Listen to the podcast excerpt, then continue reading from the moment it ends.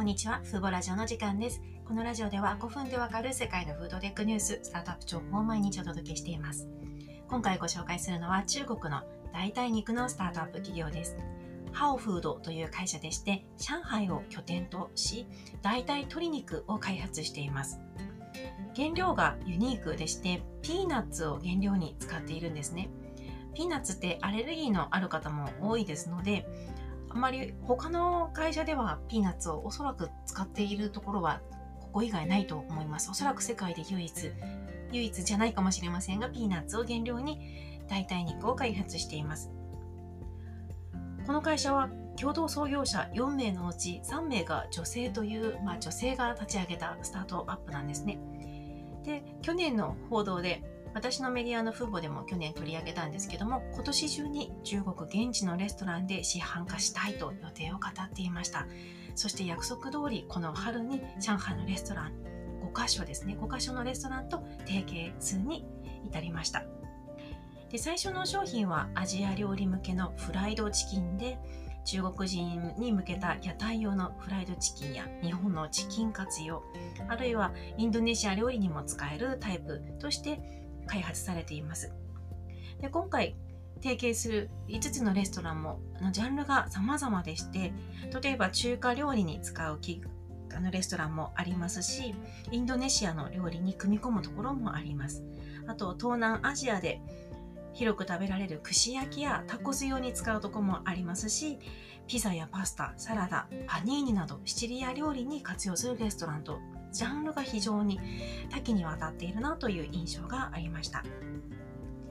でこのハウフードは去年植物ベースと細胞ベースの食品に力を入れる世界的なアクセラレータープロベックインキュベーターのプログラムに参加しています。で現在中国だけで世界の肉の28%消費していると言われています。特に豚肉の消費量は世界の半分を占めているんですね。でコロナウイルスの発生ですとか豚コレラの発生によって今若い世代では特に健康的なライフスタイルを意識する人が増えています。こうした中去年は特に中国で代替肉に取り組む企業が次々と登場しているなという印象がありまして去年だけで10社が資金調達を行っていました。この中にはですねスターフィールドというところやヘンマイト今回のハオフードですね、あとヒーロープロテイン、ジェンミートなどなど、あとグリーンマンデーですね、などいろいろな会社がいるんですが、中でも香港初のグリーンマンデーは、去年の9月に約73億円という巨額の資金調達に成功しています。で、こうした状況の中、この資金調達がこうどんどんこう中国企業に投資が行われて、で、中国のスタートアップも次々と生まれている状況について、代替肉スタートアップの急増がバブルになると懸念する投資家もいますが、市場が飽和状態になるには程遠いと見る投資家もいます。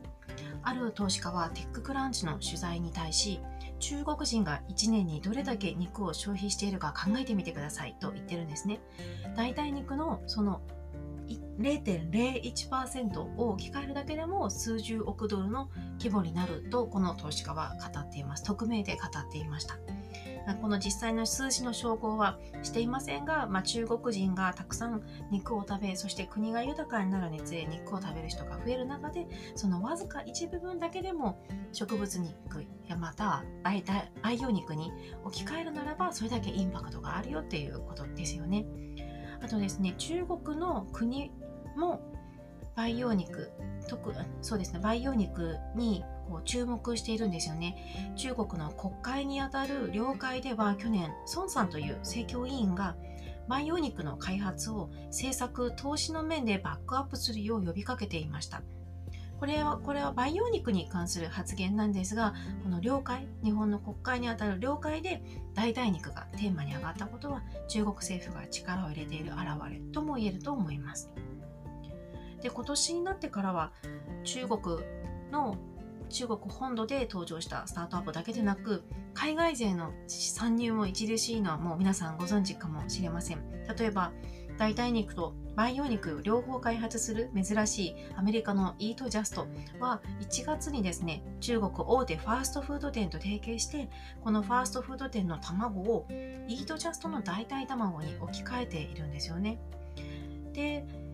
今月、確か今月ですね、先日には代表的な代替肉のビヨンドミートの中国工場の、中国現地の工場が開設しました。で、代替肉でもう一つ有名なインポッシブルフーズは、規制面の関係でまだ中国本土、中国大陸へはまだ上陸していないんですが、香港のレストラン170店舗と大手スーパーマーケットで今月からインポッシブルの代替肉の販売が開始して開始されているんですね。ですのでこうまだ本土に上陸していない企業もありますが中国勢海外勢が徐々にこう中国の肉市場を奪い合いに行っている感じになります。で今回のハウフードの今後の展開、今後展開、あの予想される展開なんですけども、昨年の報道時には、今年中に100のレストランで商品を提供して1年間で35万ドルですので約3600万円の収益を得たいとしていました。でおそらく今年だと思うんですけど2回のラウンドで資金調達をする予定です。去年の報道では2回のラウンドで資金調達して自社の研究施設を持ちたいとしていました。ですのでこの企業については今後も何かしらのニュースが登場すると思います。上海を超えて中国の北京や他の都市でも販売を開始するかもしれませんしその前に何かしらの形でこう投資が行われるかもしれません。今回は上海を拠点とする代替鶏肉のスタートアップハウフードをご紹介しました。今回も最後まで聞いていただきありがとうございました。ではまた次回のラジオでお会いしましょう。さようなら。